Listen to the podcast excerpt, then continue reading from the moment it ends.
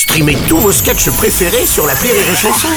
Des milliers de sketchs en streaming, sans limite, gratuitement, gratuitement sur les nombreuses radios digitales Rire et Chanson.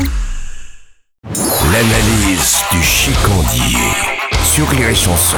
Qu'est-ce qui boit mon chicandier Tout sauf un thé à la menthe. Pourquoi euh, T'es allergique? Non, enfin pour moi, de l'eau chaude et une plante qui fait pas planer devrait être allergique pour tout le monde. Mais non, c'est que j'en ai bu tout le samedi. Ah bon? Bah pourquoi? Ma femme m'a amené dans un spa. Sérieux? Oui, je lui avais offert deux places dans un institut pour la Saint-Valentin. Je pensais qu'elle allait y aller avec sa meilleure amie, Goldorak, une rousse en béquille qui ne communique qu'avec la langue. Mais non, la mère Ramirez a décidé qu'on devait y aller ensemble pour partager un moment de détente. Et donc, euh, ça s'est passé comment? Bah déjà, t'es obligé d'avoir cette saloperie de musique de merde. Moi, la dernière fois que je suis allé chez Nature et Découverte, ça m'a tellement décontracté que j'ai chié dans un jardin japonais. Dans les spas, les meufs te parlent qu'en chuchotant. D'habitude, elles disent des trucs du genre Installez-vous, détendez-vous.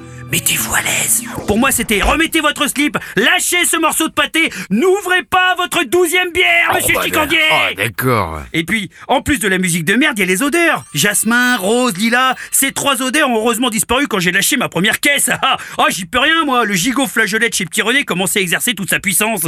La nana a fini avec un masque sur la gueule. Entre la musique asiatique et le masque, j'avais l'impression d'être dans un reportage de TF1 sur le coronavirus, moi. Mais bon, j'ai tenu jusqu'à la fin. À un moment donné, elle m'a foutu d'huile sur tout le corps. Ça a duré deux heures et demie, elle a passé tout le stock. J'aime bien quand elle me masse les panards, moi. Y a que ça de vrai. Mais même ça, quand elle me massait les orteils, elle était en galère. Faut reconnaître que j'ai servi de modèle pour les pieds de Hobbit dans le Seigneur des Anneaux. Alors du coup, elle me massait les pieds comme on change une roue. Personne n'est jamais vraiment préparé, mais les panetons, c'est ce qu'il y a de mieux. Tout se passe là. En fait, dans un massage, on devrait enlever que les chaussettes et profiter. Enfin, une fois que le cordon sanitaire a fait évacuer l'établissement, je veux dire. Et?